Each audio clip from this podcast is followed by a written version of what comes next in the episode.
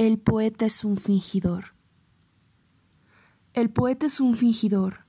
Finge tan completamente que hasta finge que es dolor, el dolor que de veras siente. Y quienes leen lo que escribe, sienten el dolor leído, no los dos que el poeta vive, sino aquel que no han tenido. Y así va por su camino, distrayendo a la razón, ese tren sin real destino que se llama corazón.